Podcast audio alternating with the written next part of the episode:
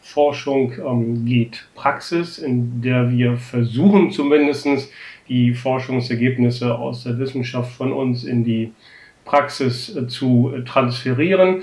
Und äh, wir starten äh, mit einem Thema aus einem Forschungsbereich von uns, äh, Sportmanagement, der sehr relevant ist und auch seit vielen Jahren äh, hochaktuell ist denn es geht um die Wettbewerbsfähigkeit im europäischen Profifußball und so um das Problem, dass so gefühlt in den Top-Ligen zumindest nur noch sehr wenige Mannschaften äh, Meister werden können, nationaler Meister werden können und der Rest mehr oder weniger stark abgehängt ist. Ja, wenn das denn so ist, und das wollen wir uns gleich nochmal genauer anschauen, dann muss man auch darüber diskutieren, und das wird es ja auch schon getan in der Praxis, ähm, was man äh, vielleicht dagegen tun kann, um die Wettbewerbsfähigkeit in den nationalen Ligen und damit natürlich auch verbunden international zu stärken. Ja, wir haben zum Einstieg so ein paar ja, Schlaglichter für Sie ähm, bereitgestellt. Ähm, und äh, Sie sehen auch, wenn Sie mal aufs Datum gucken, wie beispielsweise 2014 hier eine Meldung, ähm, dass das Thema ähm, kein, ja, ist noch aktuell, aber schon länger ein Thema ist. Und man kann sogar sagen, dass so seit Anfang der 2000er Jahre äh, das Thema äh, diskutiert wird. Ähm, wir sprechen äh, oftmals von spanischen Verhältnissen, das heißt dieses Phänomen, dass nur wenige Mannschaften nationaler Meister äh, werden ähm, können, kommen sozusagen aus Spanien. Da ist es äh, zum ersten Mal aufgetaucht, wo, was wir nachher auch noch sehen werden, die beiden Spitzenvereine Real Madrid und FC Barcelona äh, die Liga dominieren und äh, in Deutschland hat sich das äh, ähnlich jetzt verhalten in den letzten 20 Jahren ab 2000, äh, dass der FC Bayern oder wie hier auch noch genannt wird, dann Borussia Dortmund ähm, die Plätze von, von Madrid und ähm, Barcelona einnehmen.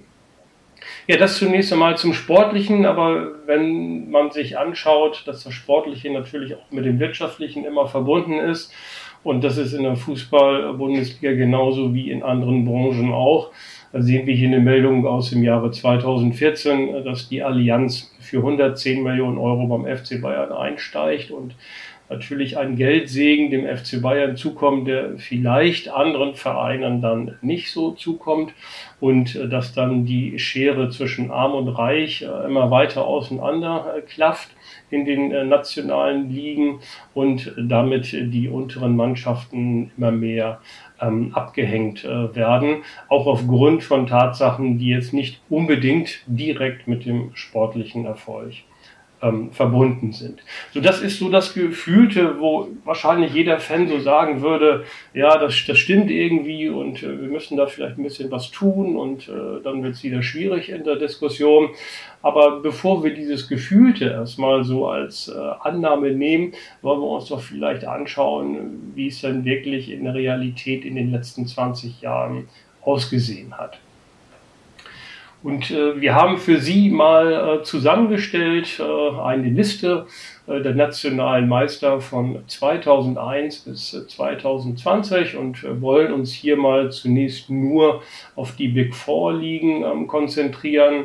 Also in England die Premier League, Spanien La Liga, Italien Serie A und in Deutschland ist es die erste Fußball Bundesliga. Nun, die Daten sind kein Hexenwerk, da können Sie einmal googeln und äh, dann, dann sehen Sie die. Ähm, und wenn man sich so ein bisschen so schaut, ähm, wer wird so Meister und wie oft äh, wird man Meister, dann kann man schon eine gewisse Konzentration ähm, erkennen. Fangen wir mit England an. Da sind immerhin mit Manchester United, Chelsea, Manchester City, Arsenal London, dem FC Liverpool und Leicester in den letzten 20 äh, Jahren 1, 2, 3, 4, 5, 6 unterschiedliche Vereine Meister geworden. Allerdings gucken wir uns die ersten drei an. Manchester United siebenmal, der FC Chelsea fünfmal und Manchester City viermal. Das heißt, diese drei Mannschaften haben schon 16 Titel unter sich ausgemacht. Arsenal London ähm, hat dann noch zwei erreicht, die sind aber auch schon ein bisschen länger her der FC Liverpool und äh, Leicester City sind einmal Meister geworden in dem Zeitraum von 2001 bis 2020. Ja, gucken wir auf die spanischen Verhältnisse in der La Liga und äh, es bestätigt sich das, was wir am Anfang auch gesagt haben. Der FC Barcelona ist zehnmal Meister geworden und Real Madrid sieben, denn insgesamt schon 17 Titel in 20 Jahren. Der FC Valencia ist zweimal Meister geworden und Atletico Madrid hat es einmal geschafft. Ja, hier dominieren zwei Mannschaften die Liga. Bei der Premier League kann man eventuell dann von drei Vereinen sprechen. Ja, aber noch weniger wird es in Italien und in Deutschland. Ähm, bleiben wir erstmal bei der Serie A. Da ist Juventus Turin 13 Mal Meister geworden von 20 möglichen Titeln. Und der Rest verteilt sich dann auf die beiden Mailänder Vereine. Inter viermal, der AC Mailand zweimal und der AS Rom hat es einmal geschafft. Und noch krasser kann man sagen, ist es in Deutschland. Äh, in diesem Zeitraum von 2001 bis 2020 ist der FC Bayern 14 Mal Meister geworden und äh, die letzten sechs Titel, die noch verbleiben, gingen dann an Borussia Dortmund dreimal, der SV Werder Bremen einmal, der VfB Stuttgart einmal und der VfL Wolfsburg. Wenn man sich das jetzt erstmal so ein bisschen nochmal zusammenfassend vor Augen halten möchte, in England sind es in der Regel drei Mannschaften, die Meister werden in Spanien zwei und in der Serie A und in der Bundesliga ist es dann nur noch in Anführungszeichen in der Regel einer. Wir wollen uns mal anschauen in diesem Zeitraum, wie hat es denn international ausgesehen.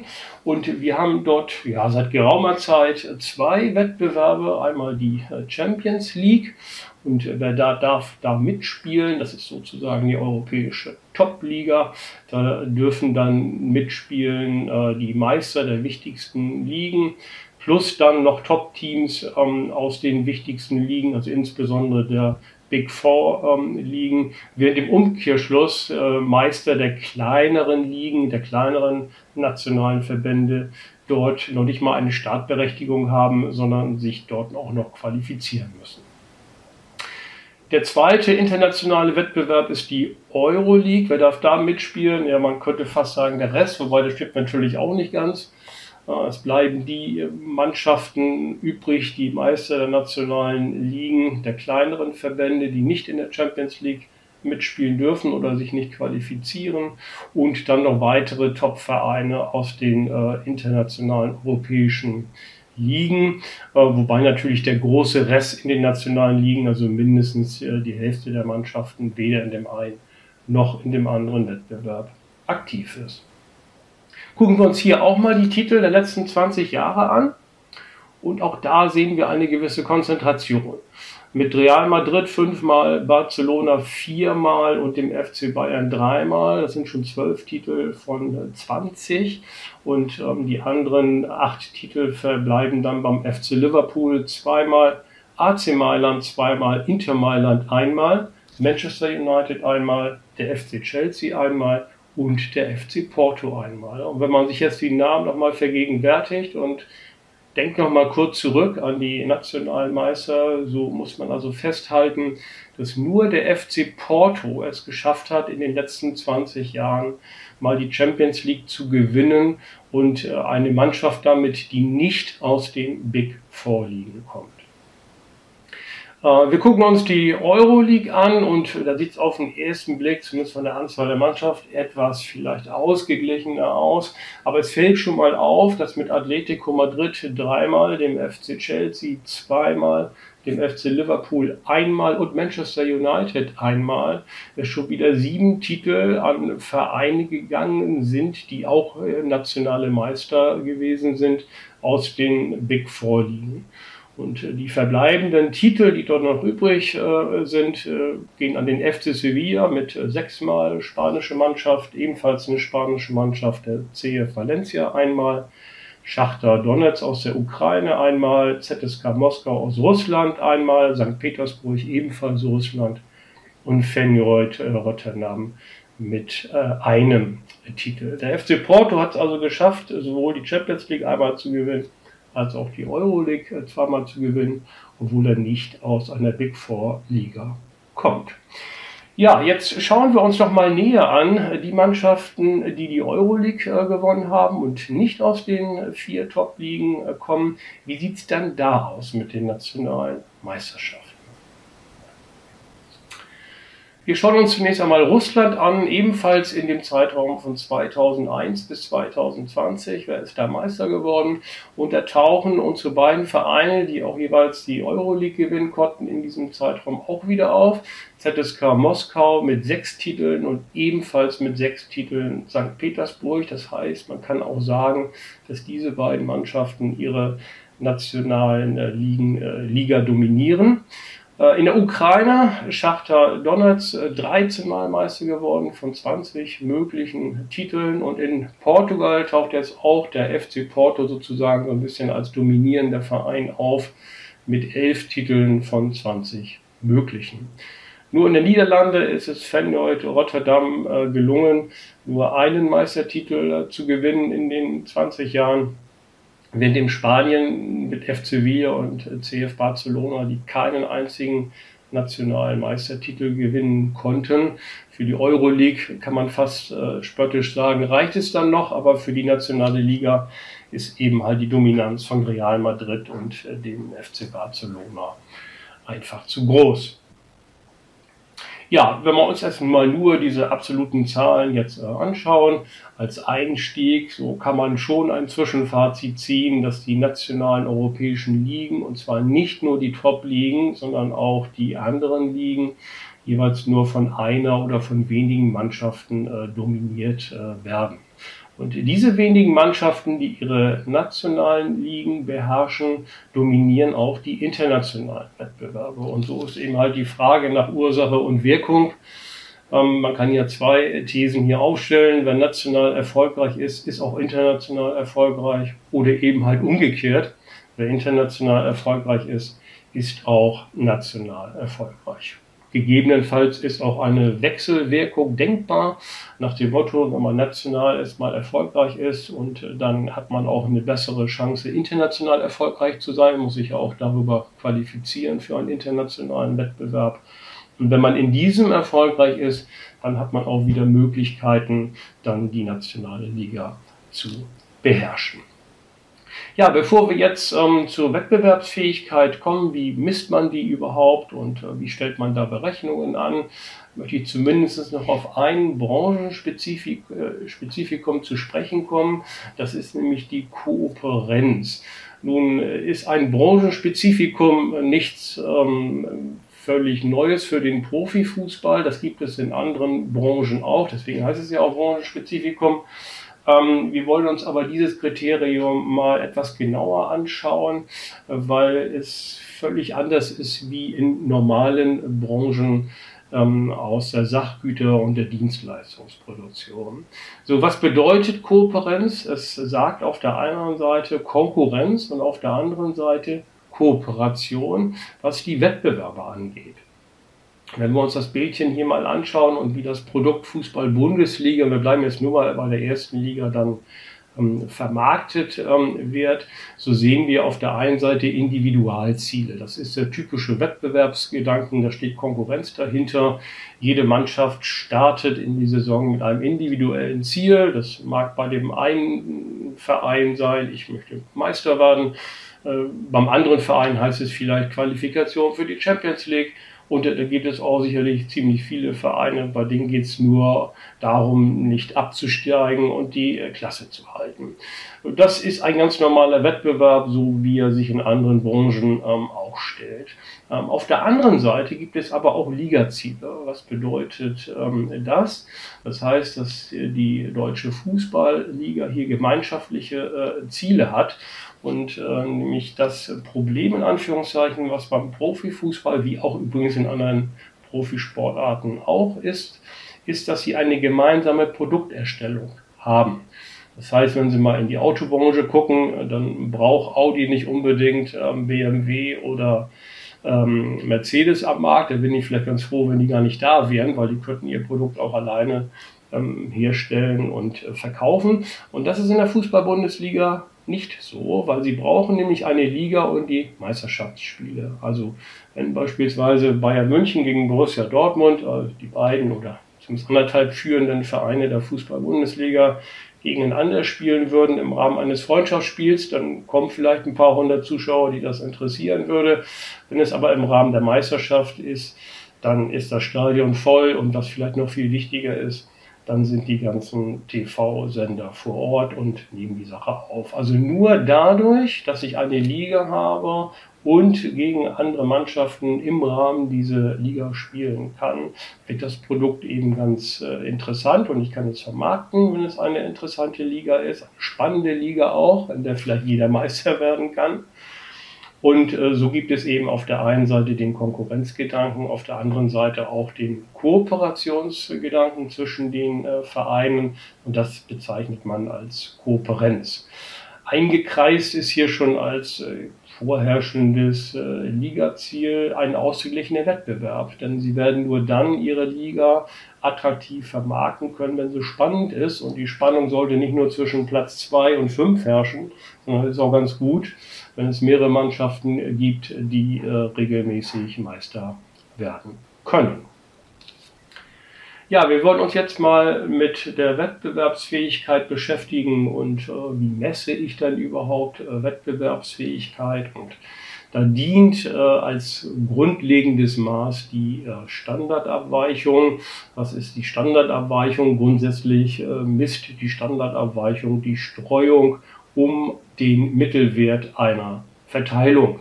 Und äh, im Profifußball nimmt man dann die Punkte, äh, die man dann in der Abschlusstabelle ähm, erreichen kann und schaut sich dann die ganzen äh, Mannschaften an. In der Regel sind es ja 18, früher waren es auch mal 16. Es gibt auch nationale Ligen, die mit 20 Vereinen spielen. Das kann man dann auch normieren von, von 0 bis 1. Und dann schaut man sich dann da die Verteilung an. Und wenn wir von einem komplett idealisierten äh, Wettbewerb ausgehen, das heißt im Grunde genommen jeder kann jeden äh, schlagen, dann hat man in der Regel auch eine Normalverteilung. Das heißt, der Mittelwert ballt sich im Grunde genommen ungefähr so in der Mitte der gesamten Punkte. Da sind auch die meisten Mannschaften und die Ränder, die sind also mit Mannschaften mit sehr wenig Punkten und Mannschaften mit sehr vielen Punkten, die sind dann kaum besetzt. Und wenn man das so machen würde für die Fußball-Bundesliga unter den derzeitigen ähm, Bedingungen, dann kommt man auf einen Mittelwert von 46,6 Punkten nach der Drei-Punkte-Regelung. Und es würde einer Standardabweichung von 7,6 dann äh, entsprechen, diese äh, Normalverteilung. Und je niedriger die Standardabweichung ist, also das heißt, je mehr Mannschaften sich in der Mitte der Punktzahl dann balgen, desto mehr Wettbewerb haben wir. Was wir jetzt gemacht haben, ist, dass wir uns mal die Daten angeschaut haben der Fußball-Bundesliga seit Gründung von 1963, 64 bis 2014, 15, also man so will, die ersten 50 Jahre und haben hier so eine durchschnittliche Verteilung mal angenommen. Und äh, dann muss man also festhalten, dass diese tatsächliche empirische Verteilung deutlich anders aussieht als die Normalverteilung. Sie ist deutlich bauchiger. Das bedeutet, die Ränder links und rechts mit den Mannschaften, die wenig und sehr viel Punkten machen, die sind also deutlich stärker besetzt äh, zu Lasten eben halt der Mitte. Und wenn man über diese 50 Jahre dann ähm, mal die durchschnittliche Punktzahl ausrechnet, so liegen wir dann bei 47,3, was auf den ersten Blick gar nicht so höher ist als die 46,6 bei einer idealisierten ähm, Verteilung. Ähm, die Standardabweichung ist aber schon deutlich höher. Also wenn man sich jetzt mal die Saison 2014-15 als letztes Jahr, das wir betrachtet haben, heraus nimmt, dann haben wir hier eine Standardabweichung von 13,6, die also schon deutlich höher ist als die 7,6 bei der idealisierten Verteilung. Ähm, wenn wir jetzt die relative Standardabweichung ausrechnen und äh, wie macht man das? Man nimmt die jeweils aktuelle Standardabweichung und dividiert sie durch die idealisierte ähm, Standardabweichung dann kommt man für 14, 15 für die Saison auf einen Wert von 1,78.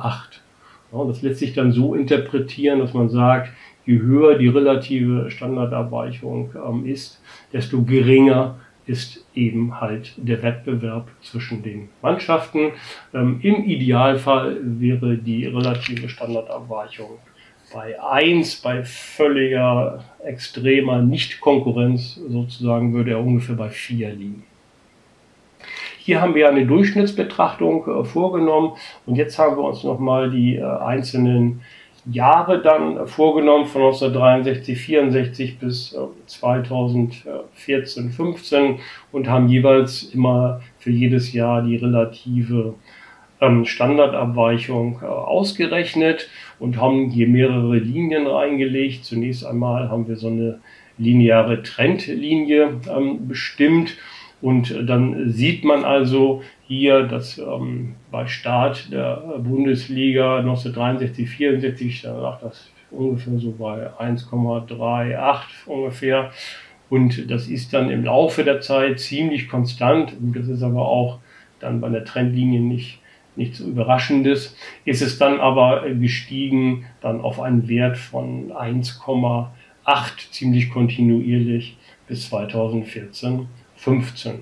Daneben haben wir uns nochmal so gleichleitende Durchschnittslinien bestimmt. Also alle fünf Jahre haben wir das gemessen und wenn man da so drauf schaut, dann sieht man das so bis Mitte der 90er Jahre, dass so mehr so ja, mal unten und mal oberhalb dieser allgemeinen Trendlinie gelegen ähm, hat und das durchaus auch für Wettbewerb dann spricht.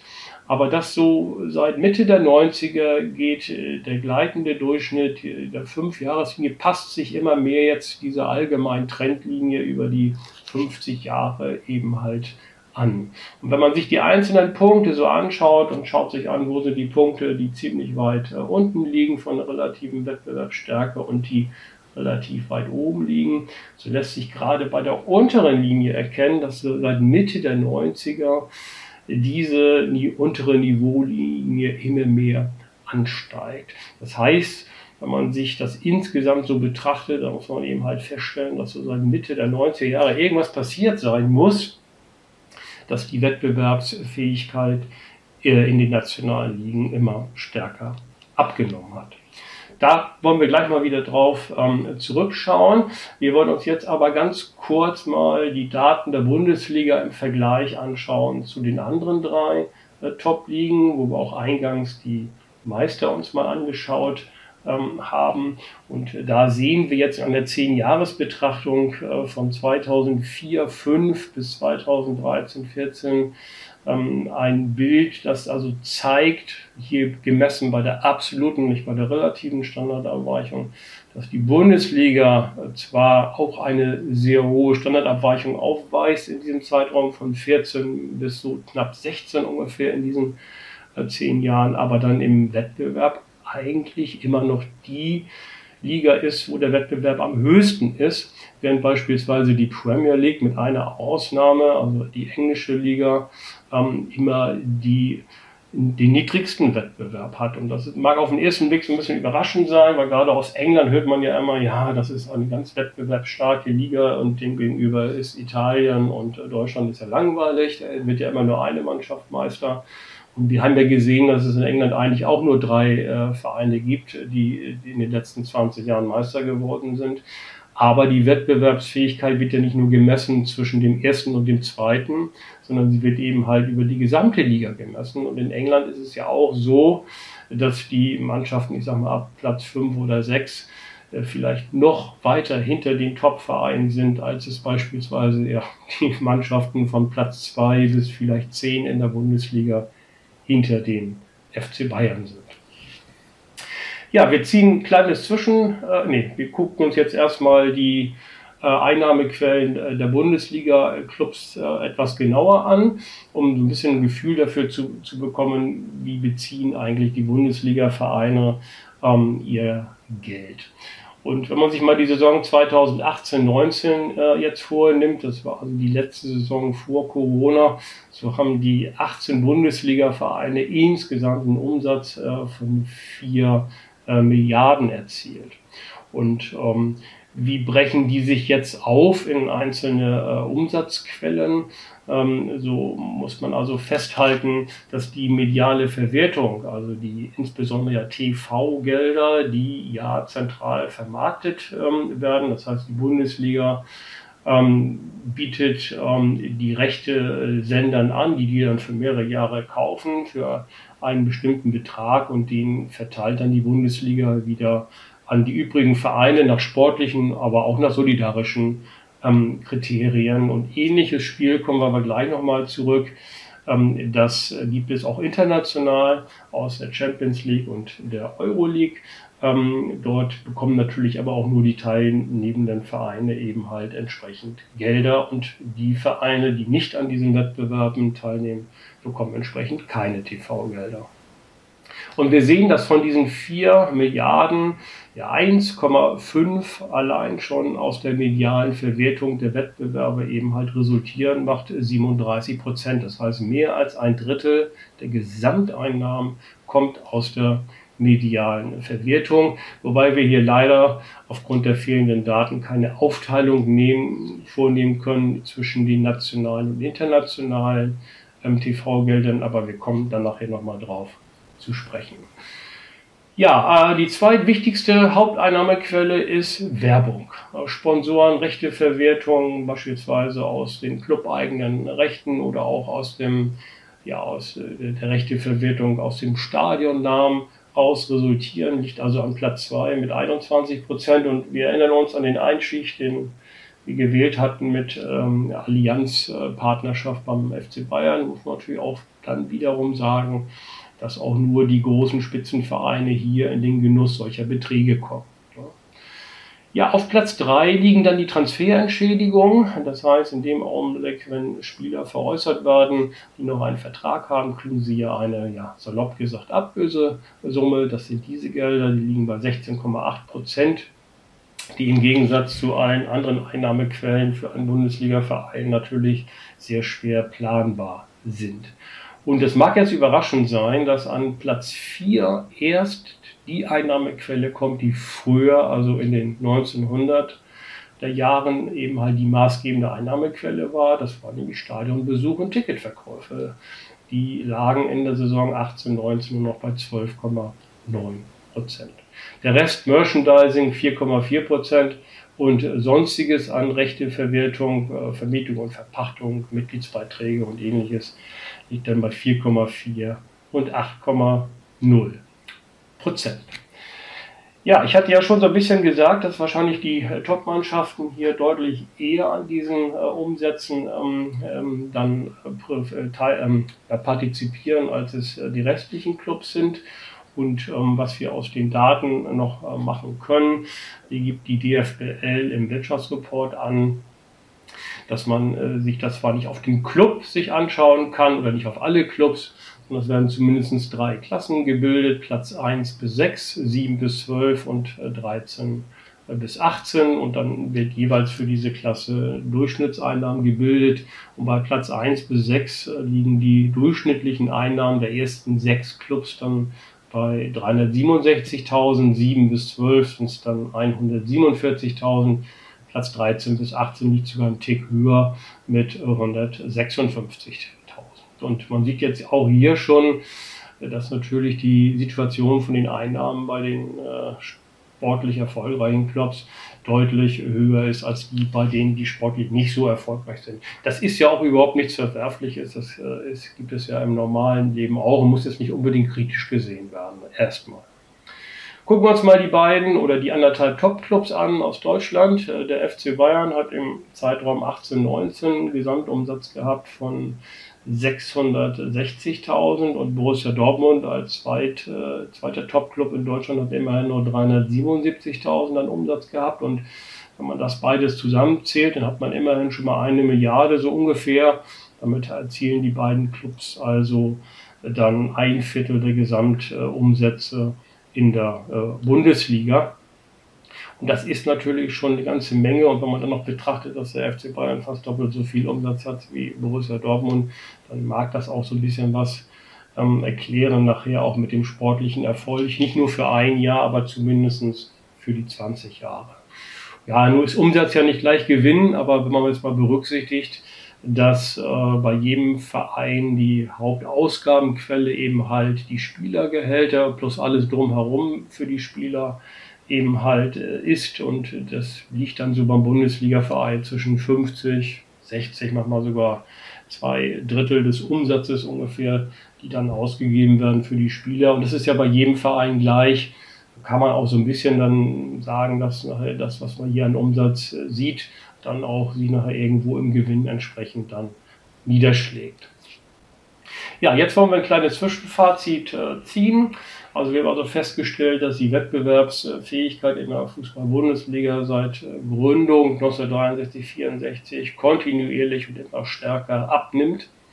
Im internationalen Vergleich ist die Bundesliga aber noch relativ äh, gesehen ganz gut aufgestellt mit ihrer Wettbewerbsfähigkeit, also gemessen an den Top 4 Ligen. In der Premier League ist das am geringsten. Und die Einnahmen in der Bundesliga sind ungleich über die Clubs verteilt. Und das ist insbesondere daraus äh, zurückzuführen aus der medialen äh, Verwertung, nämlich die TV-Gelder aus internationalen ähm, Wettbewerben. Und man eben halt weiß, dass man in der Champions League startet und um und bei schon mal 30 Millionen ähm, bekommt, plus dann üppige Prämien, je nachdem, wie weit man dann kommt, ähm, sportlich ähm, gesehen, dann ist das natürlich ein Unterschied, äh, den, wenn man nachhaltig das jedes Jahr dann eben halt kommt. Ähm, da wird es dann schwer für die übrigen Vereine, äh, das sportlich und wirtschaftlich ohnehin nicht, aber das sportlich aufzuholen. Ja, man könnte jetzt dann doch sagen, schießt Geld äh, Tore, eine These, die auch in der Sportökonomie und im Sportmanagementbereich schon seit zig Jahren untersucht wird mit unterschiedlichen Ergebnissen. Man muss als Fußballer vielleicht auch sagen, nee, das ist nicht so. Natürlich kann ich in einem Spiel als kleiner Verein auch mal den FC Bayern schlagen, aber wie im richtigen Leben auch. Geld macht nicht zufrieden, äh, Geld macht eben halt nicht glücklicher, aber man ist eben halt ein bisschen zufriedener und braucht sich nicht so viel Sorgen machen, wenn man eben halt mehr Geld hat als andere. Was nicht heißt, dass man das Geld auch verbrennen kann. Es gibt auch genug Vereine, die auch jahrelang Champions League gespielt haben und mit den Geldern eben ähm, nichts gemacht hat. Auf der anderen Seite muss man vor den Vereinen, die jahrelang, jetzt nehmen wir mal die letzten 20 Jahre in der Bundesliga, immer zwischen Platz 13 und ja, 16, manchmal auch abgestiegen, wieder aufgestiegen sind, für die muss man eigentlich den Hut ziehen, was die eigentlich aus ihren äh, geringen wirtschaftlichen Mitteln dann sportlich machen. Gut, die Wettbewerbsfähigkeit ist nachhaltig gestört. Das kann man anhand der Zahlen eben belegen. Was kann man tun? Und äh, dort wird seit längerem schon diskutiert äh, die Einführung einer Superliga und äh, die Mannschaften die sich dann mal ein bisschen äh, aus der Ecke raustrauen in die Praxis. Die kriegen dann ja meistens immer Haue von den äh, sogenannten normalen Fans, wie schlimm das doch alles ist.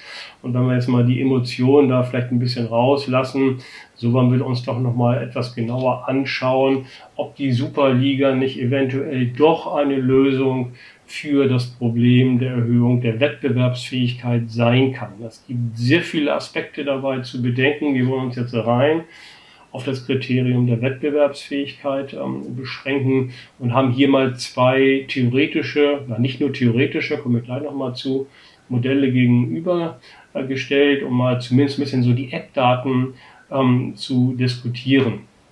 Das erste Modell ist das geschlossene Modell oder auch das amerikanische ähm, Modell und das zweite Modell haben wir bezeichnet als Gegenstück zu geschlossen eben als offene Superliga und dann haben wir es bezeichnet als das europäische Modell.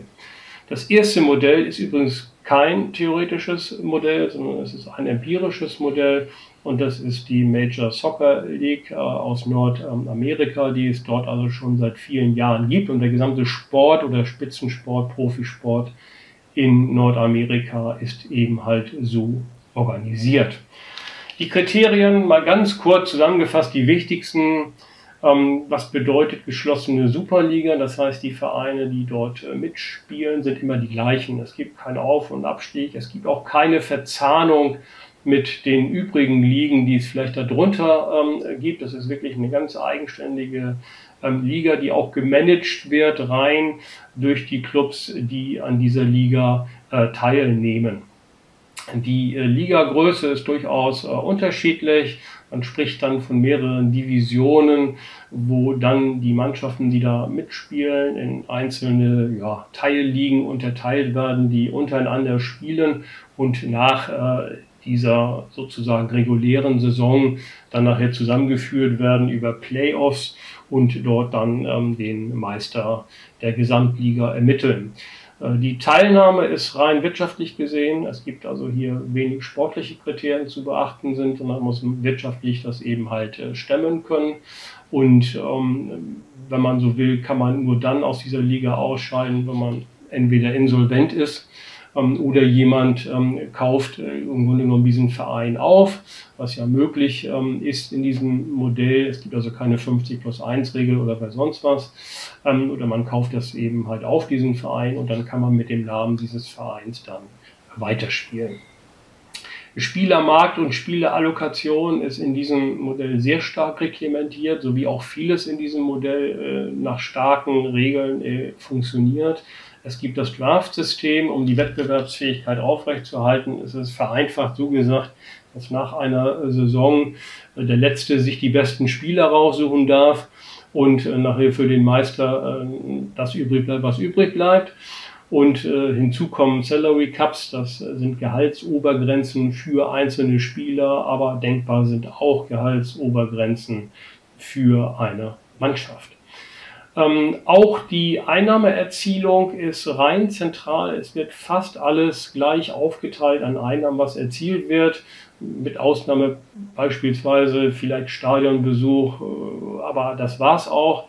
Der Rest wird dann durch äh, alle ähm, geteilt, unabhängig davon, wie viel man jetzt wirklich ähm, erzielt hat. Sodass es hier also eine starke Einnahmenumverteilung zwischen diesen Clubs gibt. Wie gesagt, dieses Modell gibt es mit zahlreichen Detailfacetten im nordamerikanischen Profisport. Äh, was es nicht gibt, ist das Modell, was wir jetzt hier gegenübergestellt hat. Was aber in der Diskussion bei uns äh, in Europa ist, ist die offene Superliga, das sogenannte europäische Modell. Hier wäre es so, dass man eine Superliga gründen würde, die dann wie alle anderen Ligen auch unter dem Dach der UEFA bzw. der nationalen Verbände dann stehen ähm, würde. Das heißt, sie ist dann verzahnt auch dann mit den einzelnen nationalen Verbänden, zumindest dort den Spitzenligen. Ligagröße könnte man sich beispielsweise 18er Liga vorstellen oder eine 20er oder auch gegebenenfalls nur eine 16er Liga und es würde rein über sportliche Kriterien dann ähm, laufen. Ähm, das heißt, die Top-Vereine im Grunde genommen der nationalen Ligen, ähm, die würden rausgelöst werden aus den nationalen Ligen und würden dann in dieser ähm, offenen Superliga mitspielen. Und äh, wenn man eben die Plätze 16, 17, 18 dann eben halt belegt nach einer Saison, dann würden die absteigen in die jeweiligen nationalen Ligen. Und dann müsste man natürlich überlegen, wie man dann den Aufstieg dann eben über Relegationsspiele, wie auch immer, dann ähm, löst. Wettkampfformat ist hier die reguläre Saison. Playoffs kann man dran denken, ist aber in Europa, zumindest im Fußball, äh, eher unüblich. Ähm, man könnte dann alternativ auch an zusätzliche Pokalwettbewerbe denken. Das heißt, äh, diese Superliga könnte einen Pokalwettbewerb unter sich spielen, aber denkbar wäre auch, wie beim sozusagen beim DFB-Pokal, äh, dass diese Mannschaften Pokalwettbewerbe dann machen, wo auch die nationalen Ligen, äh, die unteren dann dran teilnehmen können, ähnlich wie die Amateure sozusagen beim Profifußball auf DFB-Ebene. Der Spielermarkt und die Spielerallokation wären weitgehend frei. Um aber die Ablösesummen zumindest so ein bisschen zu begrenzen, könnte man dann überlegen, ob man hier stückweise Regulierung einführt. Salary Cuts, Draft-System wird, glaube ich, rechtlich ein großes Problem werden.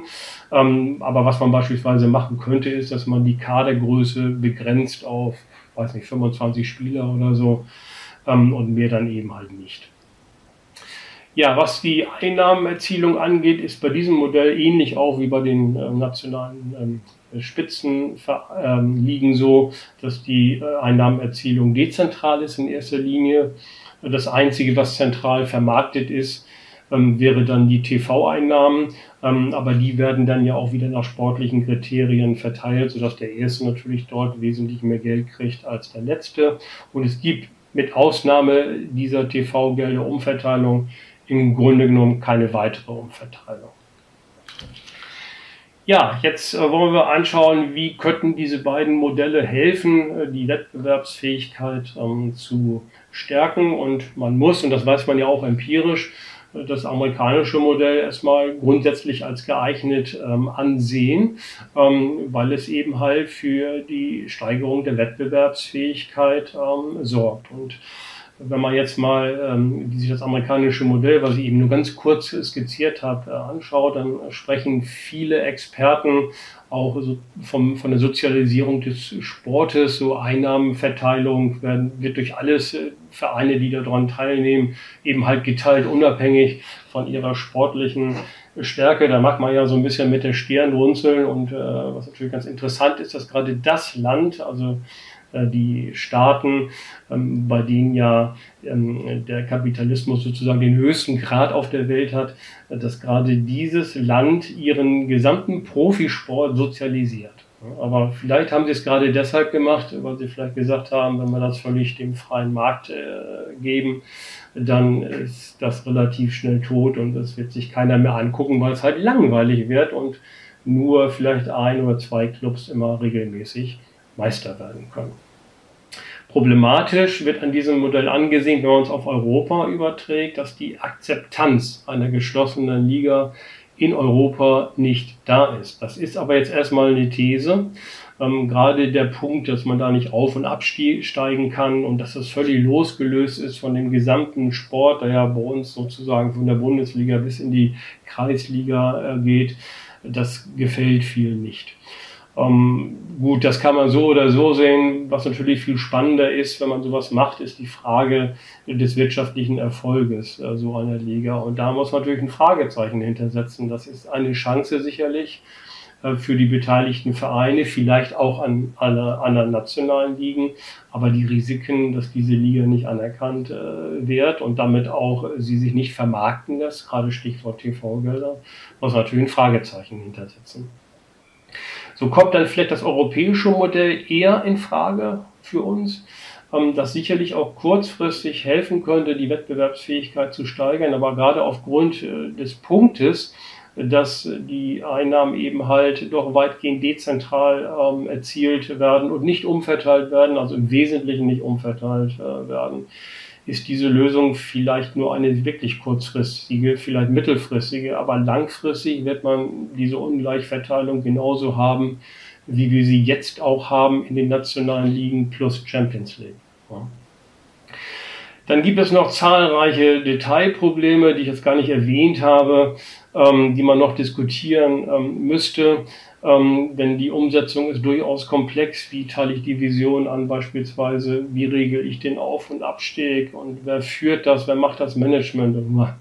Dann die Frage der Bedeutung der nationalen Ligen. Auch da gibt es Experten, die sagen, wenn so ein Modell kommen würde, dann äh, hätten die nationalen Ligen keine Bedeutung mehr. Es gibt welche, die sagen, die ist genau umgekehrt. Wenn die Superliga kommen würde, dann interessiert sich niemand mehr für die, sondern alle würden dann nur noch die nationalen Ligen gucken. Fragezeichen. Ne? Und bei der ganzen Umsetzungsproblematik gibt es natürlich zahlreiche Interessenskonflikte zwischen den einzelnen Verbänden, den Top-Verbänden, den etwas kleineren Verbänden, dann aber auch wieder zwischen den einzelnen Vereinen und auch die Top-Vereine, um nur mal nur die zu nehmen als eigene Gruppe, die haben ja dort auch andere Vorstellungen jeweils von der Ausgestaltung so einer Liga.